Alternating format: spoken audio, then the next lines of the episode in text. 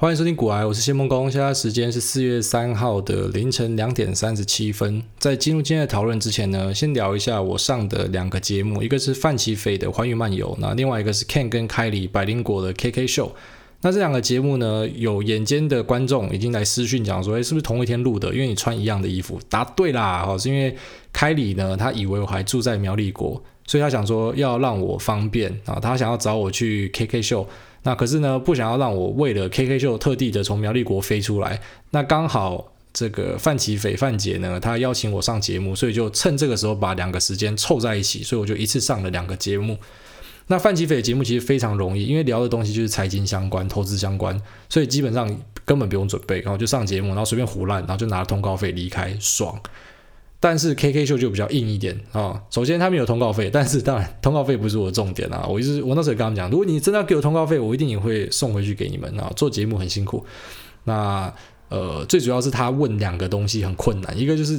呃感情的东西啊，他问我跟太太的东西，而且聊超多的。然后重点是害我回家差点被家庭革命，因为我们看首播的时候呢，才发现说结婚的日期我讲错，在一起的年份时间我也讲错。好，反正我有很多都是讲错的，时间都没有记好。我可能记了很多股票的东西、数字的东西，但是关于日常的东西，真的很多东西没有记好，所以就被电了一顿啊。好，但是他还是很喜欢在节目的的样子啊，他还是很支持我。啊，那另外一个就是聊政治啊，但是政治这种东西呢，其实我坦白说了，因为我在 KK 秀里面有聊到说我做顾问工作嘛，所以我有幸的看过一些数据，台湾有一些数据公司非常的厉害。但是他们的费用也非常的高哦，大概要二三十万啊。这个二三十万不是买断哦，是月费。那你就可以追踪一些关键字。所以很多 FMCG 厂商呢，他可能要追踪，比方说啊，Chanel 要去跟 Prada 打对台，所以他要去了解他们家在新闻上、在讨论区、呃，在这个留言留言里面呢，啊，大家有没有对他有什么样的负面评价或正面评价之类的。那这些东西很厉害，它也可以串流到手机的 App。所以对于这个要公司的顾问呢，他就可以随时跳出通知说，哎，现在可能。你的产品什么东西有出了问题的，然后有一些人在讨论的，那你就可以马上的去进行一些，呃，包含说是售后的服务，或者是说公关的手段去处理这样子的问题。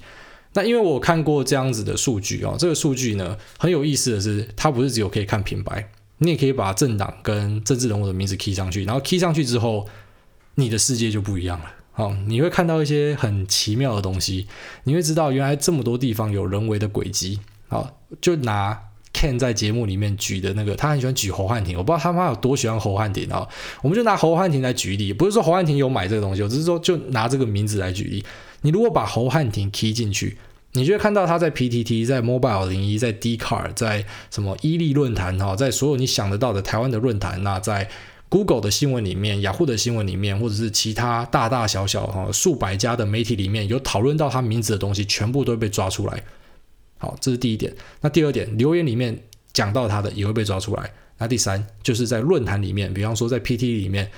有人在讨论他，讨论的人是谁？这个人的 IP 在哪里？跟他相关的 IP 有哪些？好，同 IP 的账号有哪些？他如果是海外账号的话，那有没有海外其他跳板账号也有在讨论这个？全部都会抓出来，所以一瞬间你跟开天眼一样，而且它有量化数据，你还可以看到说这个人的讨论量，比方说前几天都是一百个、一百个、一百个，然后突然从某一天开始呢跳到一万个，然后之后就是维持在一万个，那。人为的轨迹就超明显的嘛，就是有人在炒作嘛，可能是网军，可能是口碑行销公司。但是呢，你如果有幸看过这样子的东西之后，你就再也不会跟着政治人物们、政党们起舞。好，我只能说，在台湾这样干的政党跟政治人物他妈的太多了，哦，真的太多了。然后你们一堆人每天跟着他在那边生气，每天在那边赞统独，每天在讲什么，其实。这些东西就是人家要你相信的，人家要你把焦点放在这，人家要你去炒这个，好，他把它抄出来的，它是一条龙的做法。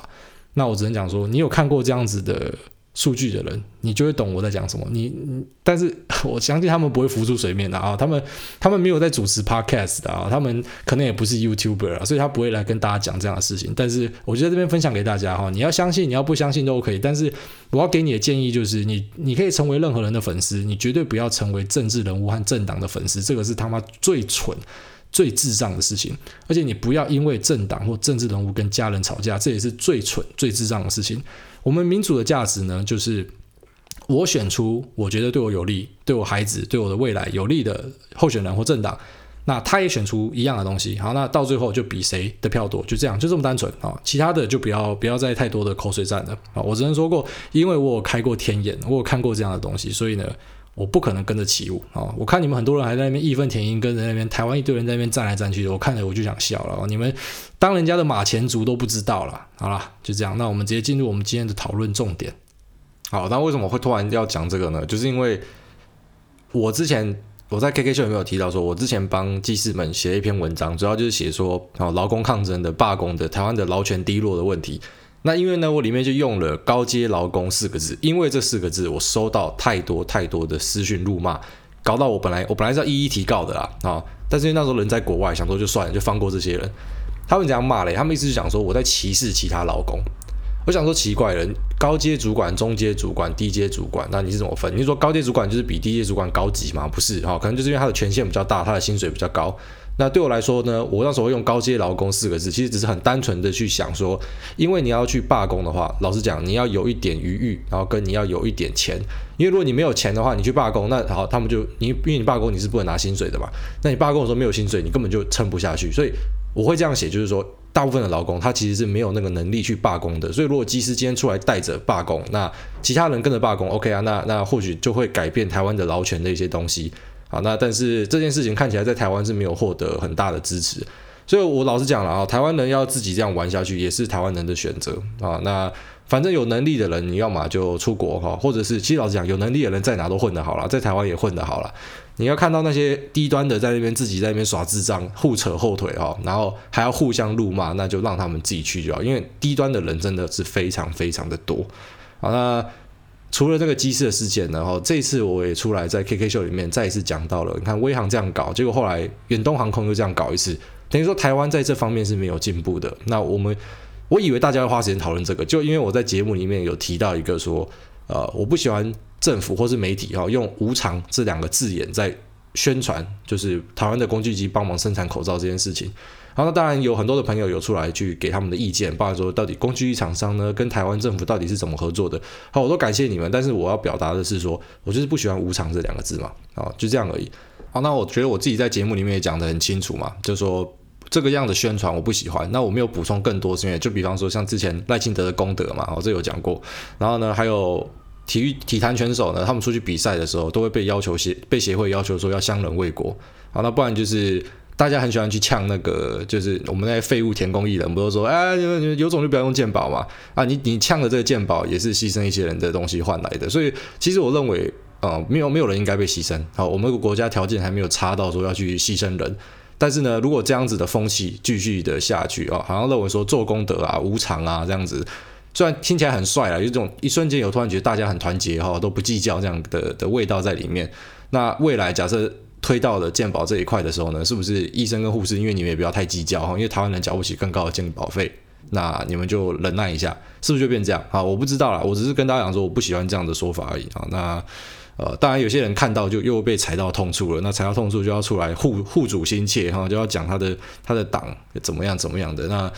这些人啊，我就是觉得，就像我前面讲的，你看过一些东西之后，你了解的东西多了之后，你就不会这么的喊打喊杀了哈。除非你本身就是领钱在做事的啦。那如果你不是领钱在做事的，然后你的你的生活变得很偏锋、很激进的话啊，这个是非常不健康的，非常不健康的。OK，那看一下 QA 哦，现在在最上面的第一位呢，是一位来自中国的韭菜啊，我们台湾叫菜鸡，他们叫韭菜，反正也是被收割的命啊。那这个中国的韭菜就说啊，他很懂我们的规矩，他先他先吹捧了。他文章有一半在吹捧啊，吹捧的先不念了，看下面的。所以就是说 LPR，他想问 LPR，LPR 就是房贷基准利率啊。那他说未来中国的房贷会实行浮动利率，所以呢，目前签房贷的所有人在今年三到八月有一次的选择机会，好，看你要不要把房贷调成浮动利率，好，就是你可以在固定利率跟浮动利率之间去选。那支持的人他讲说是因为看好说未来的利率应该是长期的下降。那反对的人呢是说，因为共产党可能又要割韭菜了啊、所以骗老百姓把房贷改成浮动利率，最后再上升 LPR 来割一波。我觉得你讲的是对的，那你讲的是对的，代表你对你的国家有一点基础的了解啊、哦。中中国是真的很喜欢干这种割韭菜的事情，其实也不是只有政府，包括民间的企业也是啊、我们后面会讲一个很很屌的割韭菜的事情，但是呢，中国这部分哈、我觉得。全世界的利率虽然目前趋势看起来是跟着是在啊在降的，不管是降到零利率或是负利率的哈，在欧洲甚至有负利率的房贷，那中国会不会跟进？这个是第一个重点。像现在最新的呢哈，就是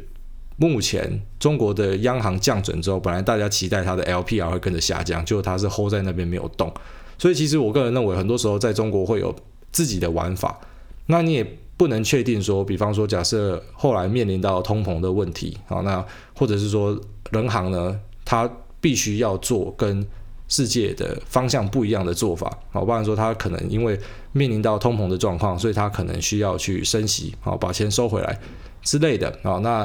在这样的状况之下的话呢，你的房贷利率可能就会往上冲。我个人是像我，我是很不喜欢呃无法猜测的东西，好，就是无法无法。预期到大概的趋势，我就会感到非常的恐慌。所以对我来说，我今天如果要买房子的话，那房贷的利率是多少？这个利率我现在负担得起，我就会买。好，我不会想去期待说未来它会继续的降啊，它会变零利啊，它会变成负利啊，然后我就变成赚到了。我不会去期待这样的东西。何况是在中国的话，你必须要更小心。好，其实你们那边有一个 YouTuber 叫李永乐，我还蛮喜欢他的，他是一个物理老师啊。那他很常会去分析一些东西，就是那种学霸型的。你就看他在讨论这个固定利率跟浮动利率之间的的事情的时候呢，他在下面就很多的中国的网友去留言嘛。你看他们都很懂啊，就政府鼓励什么，你反过来选就对了啊。那下面还有一个说选法很简单，你看美股鼓吹，你看媒体鼓吹哪一个好，你就选相反的啊之类的。反正我个人是认为啦，你一个是赌不确定的未来，然后另外一个是啊，你现在的能力范围在哪，你就选哪一个。那你可能会想说，那如果后来利率降了，你不就亏了？我觉得你就单纯的把它想成是说，你知道，你有时候去买最新的手机、最新的电脑，就是早买的就是早享受嘛。啊，晚买的一定是想折扣，它比较便宜。可是呢，你先拿到东西啊，是我我会选择用这样的方法去想，因为如果浮动利率后来是跟你想的不一样，它如果不是降，它反而是升的话怎么办？好，好，OK，那还有一个下面这位朋友呢是说，呃，听节目。他说：“听我们的 EP 十九听到流泪哦，我觉得听到流泪，你的重症患者哦，你是重症患者。确实，我们 EP 十九就像呃，我上百灵果的节目 开里说，EP 十九很左胶哦，真的很左胶。就是你到了出社会到一定的程度之后呢，你看到那种东西，其实你你不应该是要感到很难过、很悲愤哦，你应该是要觉得，好吧，既然社会是这样，那我们就要加入赢的那一边哈，我们要加入赢的那个阵营，然后跟跟着一起赚钱才是对的，要往那个方向去努力。”那确实啊，我点出了这个东西，我就是我观察到的。好，包括说，我觉得，我觉得里面讲的最最真诚的是讲成品那一段，就是很多人在生活中的压力好大好大，然后就跑去成品买心灵鸡汤的书哈，那个延长寿的，要不然就是哪一个哪一个人又怎么样，然后又从什么最基层的员工干到总经理，然后那种很垃圾的书，可是就是买那个，然后看一看就相信说，嗯，未来会更好啊。我觉得对啦。就是这种书少看，这种书真的是会会伤害自己啊！能够多做的就是尽量的培养自己，尽量的去找多一点的收入来源啊！不然我自己现在也都是这样，反正无论如何就是一直去找新的收入来源，那找事情做，嗯，就会好很多。好，OK，那还有人在问的是说，可不可以聊一下套利是什么？套利简单来讲啊，今天假设苗栗国的人都他妈在骑山猪好了，然后呢，新竹人有。就有一台 Toyota Vios，好，有很多台 Toyota Vios，然后现在苗栗呢也有进 Toyota Vios，就是终于可以从骑山猪改成开车了啊、哦。可是呢，进来苗栗的这台这台 Toyota 呢要七十万，那可是在新竹的 Toyota 呢，因为他们已经早就世俗化了哈、这个东西只要大家都有了，所以它是五十万。那所有套利操作基本上你要把它想成是一个无风险的操作。也就是我在苗栗这边呢，我去卖出一个合约给苗栗人，说，呃，这台车我卖你七十万，然后我在新竹那边同时就签了一个约，说我要跟新竹人买一台五十万的车，所以这样一来一往，我就套了二十万出来。好，那套利呢，很常发生的地方，在市场里面呢，就是啊太多了，不然说什么有现增啊，那或者是说有发行债啊，或者什么的都可以拿来套利，但是。以我们最常提的例子，就是这 ETF 的话呢，ETF 也是一个可以套利的。那一般套利是只有法人可以套利，因为有人就看到说，呃，零零六四二就是，反正就是原油啦，哈，原油的溢价很高，然后现在元大又要开放申购了，所以他就说，哎，那可不可以去去套利？啊，确实可以套利，在套利就可以去把这个溢价的价差给收敛起来，那你赚的就是这个收敛的的的价钱。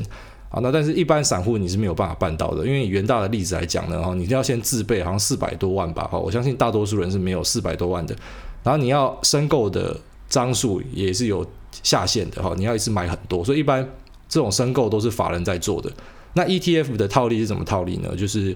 比方说我今天呃，好拿零零零五零来讲啊，零零五零就是所谓的一篮子股票嘛，它里面包了台湾五十大市值的公司，所以它的本质上其实就是台湾五十大市值公司的股票包在一起。那在初级市场的时候呢，这些法人就可以去，比方说我拿台湾五十这里面的成分股，然后去跟呃元大换成台湾五十的 ETF，是可以这样换的。然后或者是你可以用 ETF，然后把它换成是台湾五十的成分股，啊，这个就是所谓的申购跟赎回，啊，就是两个东西。那这样做的目的呢，是比方说今天台湾五十的 ETF 已经涨到溢价了，好，它的。价格呢是比它的净值还要高了啊，比方说高十 percent，那这时候这时候呢，法人就会选择哦，在刺激市场把 ETF 给卖掉啊，或者说放空 ETF，然后呢去把他手上的成分股组起来，拿去跟元大哦申购回补，这样听得懂吗？就是我在刺激市场上把把我的 ETF 卖掉，它是比较贵的哦，它溢价了，我把它卖掉，然后呢我在初级市场这边拿我的股票去跟元大申购，换成那一张 ETF 还给元大。所以这一来一往，我是不是就卖贵的，然后买便宜的补回去了？好，就是这样，这就是套利。我知道很多人会讲说套利，就是啊，他这样今天怎样怎样赚，那个叫套利，不是哦。要记得套利都是你要先事先规划好的，然后呢，一买一卖是刚好要可以冲掉的，这才叫做套利啊。那当然我知道还是有一些人有一些很奇怪的说法，那反正反正就看看个人怎么看。但我的我的见解是这样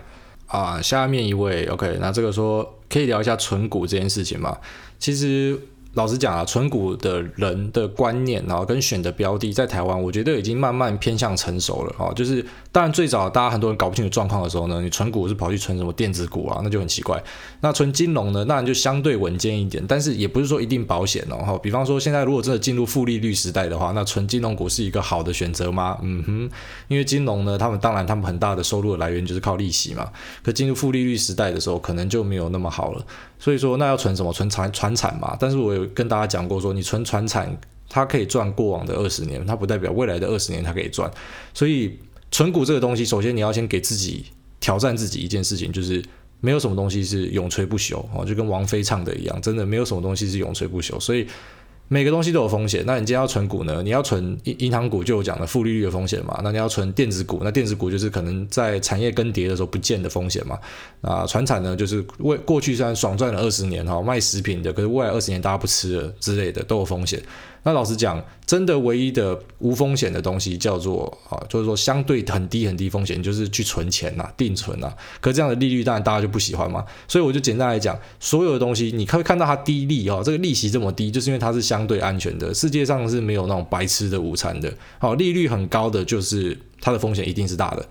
对吧？因为如果说利率很高，可是这是没有风险，那会发生什么事情？一定一堆人会把钱塞进去啊。那塞进去之后，它终究还是会把它利率降低，你懂吗？它最后面都会找到一个平衡。所以如果说它今天的平衡的位置是平衡在，比方说哦六七 percent 的高利，那这个东西就是高风险的。那首先你有这个观念之后，你就可以更理性的去看你的存股。所以如果说真的还是要选择以股票作为啊、存的标的的话呢，大大当然最保险的做法就是。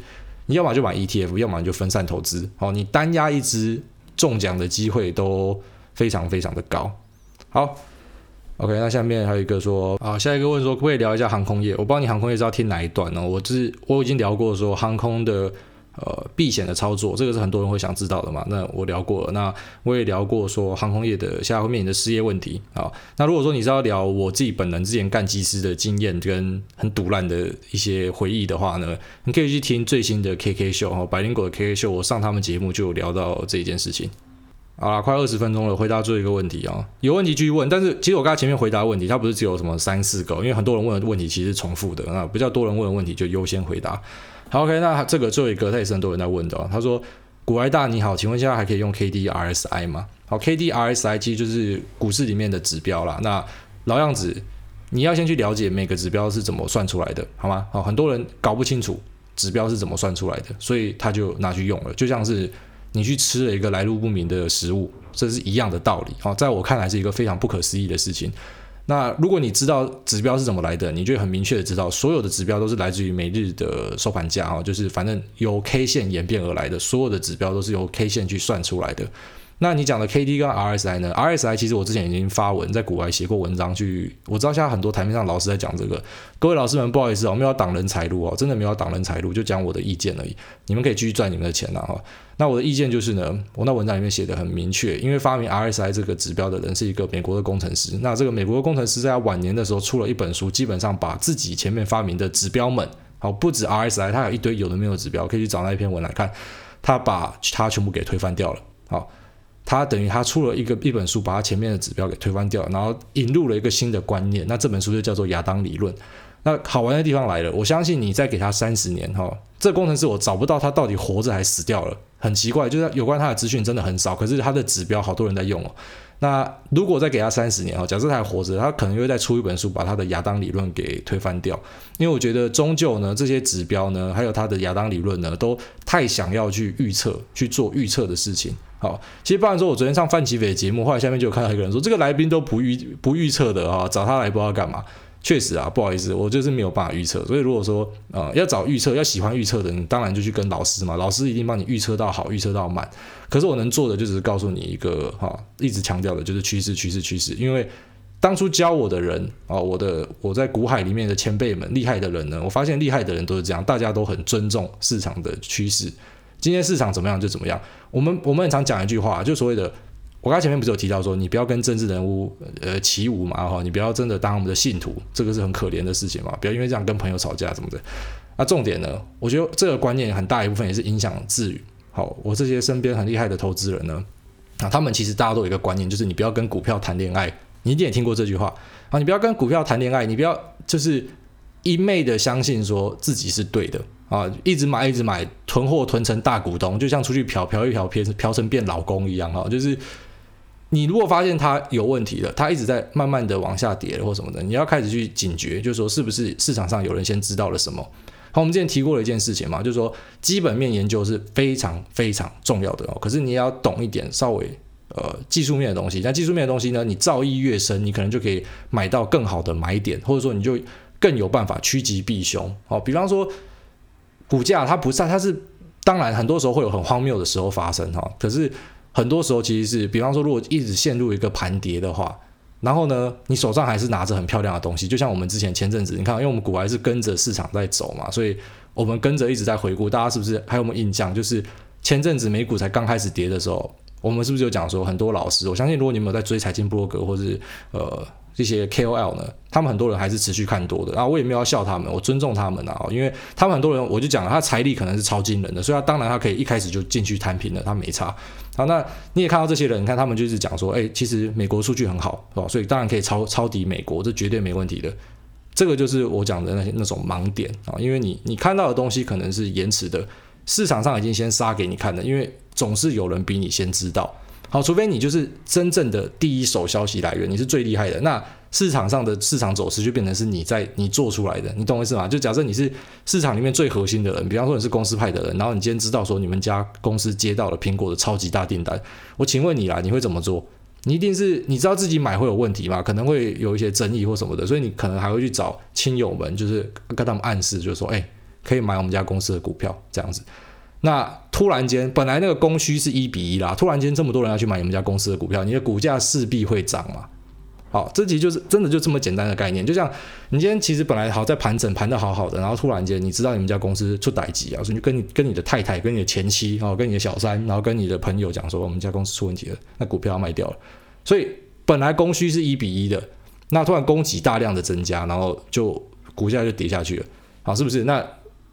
就是我要讲的技术面就是这样，当然我们没有办法去追说啊每日的涨跌，那都是没有意义的。可是比如说一个趋势已经形成，已经形成了，它一直在往下跌，它可能就有你不知道的东西啊。那所谓的尊重市场就是这样，你要去尊重市场，它可能会有随时的变动，可能会有新的消息出来，可能明天啊，像我们现在虽然讲说哦，目前失业的数字看起来什么很不漂亮嘛，但是如果说疫苗突然就开出来了，什么它突然就来一个 V 转上去。那可是那时候你还不知道疫苗出来啊，你只是突然看到说，干美股突然连日的大涨，然后呢，甚至把之前的好，比如说跌下来的那些区间全部都涨回去了。那这时候你可能就要开始去换个方向想，就是，哎，说不定疫苗已经出来了，或是说不定有什么样的好消息，说不定 Elon Musk 终于发明了哈，我们可以去火星上面登陆了，我们增加一个殖民地了什么的，反正随时要去跟进啊，好要与时俱进啊。那每天去预测是没有什么道理的，因为预测之后你会有一个，你会产生一个盲点，然后人类就会产生一个盲点。你如果有预测之后，你会有一个预期，然后呢，你这个你会希望东西是往你预期的东西发生，好，往那个方向去发生。我不知道大家有没有这样的感觉？你如果有一个一个假设哈，一个既定的印象在里面之后呢，这会就会形成偏见，你就会往那个方向去想，那这个是不太好的事情啊，不太好的事情。但如果说你是非常厉害的先知型的人物呢，啊，那当然你知道你的预测很准，那你就 go ahead 啊，你知道你的预测很准，你就跟着你的预测去下单，这样就好了。可是呢，我得承认，我我不是一个喜欢预测的人，那我更是完全不会想要去预测。反正对我来说呢。市场重回进重回多头趋势的时候呢，它可能就是好几年，那我就跟着大家喝汤就好了嘛。我又我又没有必要去猜到说从空头转多头，因为我知道猜到的人是最帅的嘛，就你有办法猜到说这个转折。可是你没有猜到的，你就进棺材嘛。那你可以选择当这种英雄，那就是跟我们前面讲，刚刚前面不是讲说利率高的东西，它一定就是风险高嘛。其实就一样，你要当英雄的人，你就是很高的机会会变狗熊。那如果说你就要当一个那么平凡老百姓在旁边呢，喝茶吃瓜，然后看大家表演的那。那你就吃屎的机会比较没有那么高，可是呢，你可能获利也没有像他们那么多啊，那这是个人的选择啊，这是我的选择。好了，今天先聊到这，那我们下一集啊，其实现在有很多的那种大的话题可以开一个专辑的，那就是反正有空再来聊了。一个就是在讲 Michael Burry 讲的 ETF 泡沫嘛，我这边先直接破梗啊，ETF 泡沫这个东西见仁见智啊，在台湾的话，你要说零零五零会形成 ETF 泡沫嘛？啊，不可能，不可能。那再来就是。中国的瑞幸咖啡，哈，这个我也希望要聊一下。中国瑞幸咖啡就是号称要挑战星巴克的那一家公司，结果现在出假账，哈，就是耍智障啊，又出来割韭菜了。那瑞幸咖啡里面的人其实很多都有很坏的黑历史啊，这个有空再跟大家聊，拜。